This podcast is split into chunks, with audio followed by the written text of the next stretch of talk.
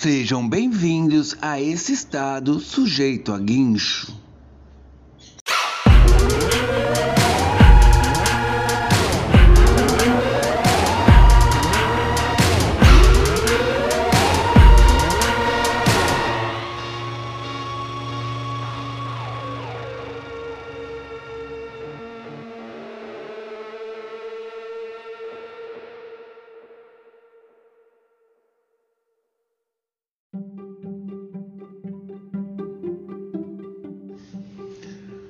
Bom dia, lá vamos nós então a mais um Giroflex de notícia do dia 8 de julho de 2021. Trump quer vingança contra as Big Techs. Depois de seis meses sumido contra sua vontade das redes sociais, o que em 2021 é quase sumir mesmo, né? O Donald Trump colocou os advogados para trabalharem a seu favor. O ex-presidente acaba de entrar com ações judiciais coletivas contra o Facebook, o Twitter e o YouTube, assim como seus CEOs. Trump acredita ter sido banido injustamente das redes e que as companhias violaram a primeira emenda, que garante a liberdade de expressão, religião e política. Para justificar, os processos afirmam que a comunicação entre as empresas de tecnologia, membros do Congresso e o governo federal transformaram Facebook, Twitter e YouTube em atores estatais. Mas o que é importante saber? As plataformas de mídia social são protegidas pela seção 230 da Lei da Decência nas Comunicações, que as isentam de responsabilidade pelas decisões que tomam sobre o conteúdo a ser removido. Trump então pede que os tribunais declarem a sessão inconstitucional. Segundo ele, as empresas podem ser responsáveis por trilhões de dólares em danos. Zoom out. O argumento de Trump parece ser similar, ou ao menos apontar na mesma direção. A tese das autoridades estatais contra as big techs nos processos de antitrust. Resta saber se, neste caso, os legisladores vão concordar. Pode parecer bobo, mas o bloqueio de Trump é algo extremamente relevante para o futuro das redes sociais e o poder que elas têm. Independente do seu posicionamento, Parece estranho pensar que um ex-presidente da nação mais poderosa do mundo está fora das redes sociais.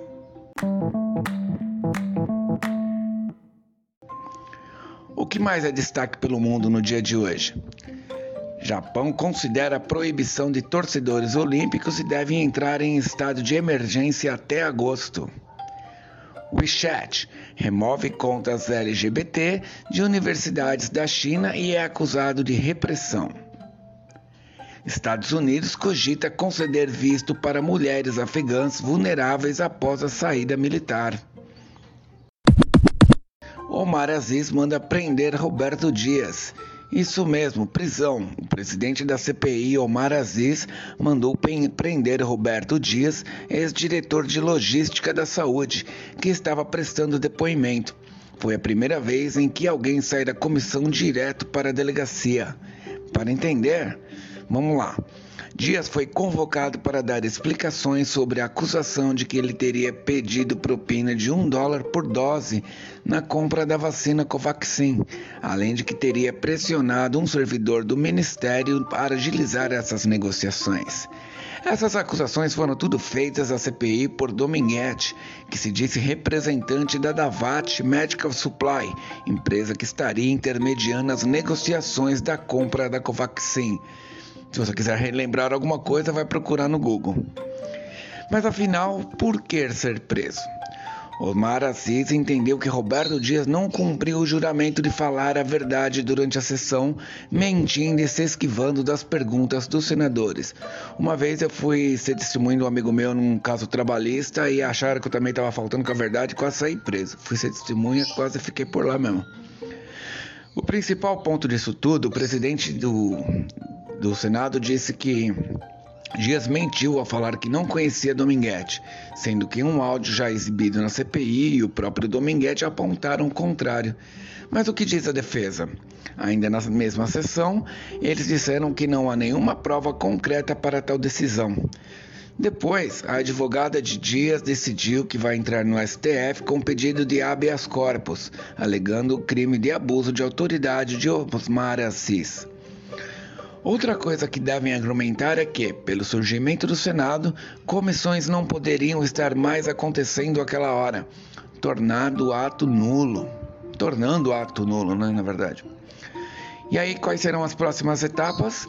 Dias ele foi levado pela Polícia Legislativa a uma delegacia onde deve comparecer a uma audiência ainda no dia de hoje, 8 de julho, para falar diante de um juiz. E o que mais você precisa saber sobre esse cenário nacional? Brasil registra a média móvel por mortes por Covid abaixo de 1.500 pessoas pela primeira vez em quatro meses. A vacinação por aqui bate recorde com 3,3 milhões de doses aplicadas em 24 horas. Anvisa autoriza início da aplicação de Butanvac em voluntários. O TikTok quer ser tudo ao mesmo tempo e o tempo todo literalmente. Segundo o um relatório recente, os usuários do Android nos Estados Unidos passaram, em média, 21 horas e meia por mês no TikTok neste ano de 2020. Sim, quase um dia inteiro dedicado, talvez perdido, ao aplicativo. Isso é mais que Netflix e YouTube, por exemplo. De olho nisso, os vídeos do app, que tinham até 30 segundos, desta semana passada passaram a ter uma duração máxima de 3 minutos. Um ataque direto ao IGTV e ao YouTube. Ontem, inclusive, foi a vez do LinkedIn ser desafiado. Como assim? O TikTok, o TikTok está testando uma ferramenta para que usuários enviem seus currículos em vídeo para as empresas candidatando-se a vagas. Já tem rede de fast food contratando por lá. Mas talvez isso nem seja o mais legal. Boa parte do sucesso do app se dá pela força do seu algoritmo. A ByteDance, que é a controladora do TikTok, também anunciou nesta semana que vai começar a vendê-los para outras companhias. Os segredos serão revelados, mas para quem pagar? Como é com a, expertise dos algoritmos aí do TikTok, as empresas querem ficar na cabeça do seu público como a música Young está nos, nos TikTokers. Essa é a nossa deixa. Para o tio Zuckerberg saber o que vai fazer, né? Por falar em Zuckerberg, né, que é o cara lá do Facebook, o Instagram parece estar cada vez mais TikToker. É, isso vai muito além do que o Reels. Na semana passada, Adam Mosseri, CEO da plataforma, disse que o app está mais focado em vídeos e que seu feed vai ter conteúdo recomendado. Tem saudade da época em que só podia ser postado foto quadrada como no máximo filtro helvética? Acho que não, né? O que mais é relevante no mundo tech? Eduardo Savarian se torna o brasileiro mais rico do mundo com 19,4 bilhões de dólares. Google enfrenta novo processo antitrust sobre taxas do Google Play Store. Anima injeta 34 mil na Gama Academy e inaugura vertical de tecnologia. Rede social brasileira de Social Learning Beta Self faz seu lançamento piloto. Como fica o Haiti depois do atentado? Ontem de manhã, mais precisamente logo após o, o, os, as notícias do dia, o presidente do Haiti, Jovenel Moise, foi assassinado em sua própria casa por um grupo de homens armados que se passaram por agentes norte-americanos. O que se sabe sobre isso, ao que tudo indica, foi um ataque orquestrado e realizado por estrangeiros e um grupo de pessoas que foi preso ontem, sob a suspeita de ter assassinado Moise, o presidente.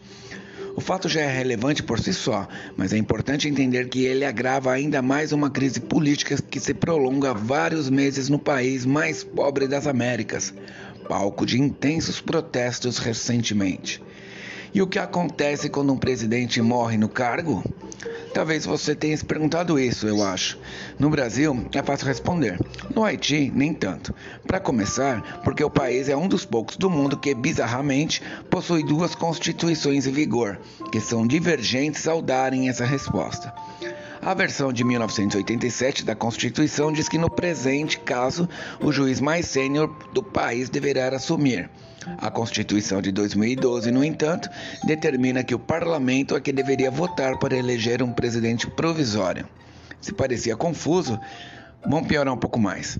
Não há um parlamento em vigor atualmente e o presidente da Suprema Corte morreu de Covid-19 no final de junho, fazendo com que o mais alto cargo do judiciário ficasse vazio. Quem assume então? O primeiro-ministro interino, chamado Claude Joseph, nomeado temporariamente em abril e que seria substituído nos próximos dias com a nomeação definitiva de Ariel Henry, último ato político realizado pelo ex-presidente. Então, se você já entendeu, uma situação crítica que parece ter interesses maiores ainda desconhecidos envolvidos em um prato cheio para os amantes das relações internacionais, diplomacia e direito estrangeiro. Ah, então é isso aí, as notícias ficam por aqui e amanhã estamos de volta aí com mais notícias nesse estado sujeito a guincho.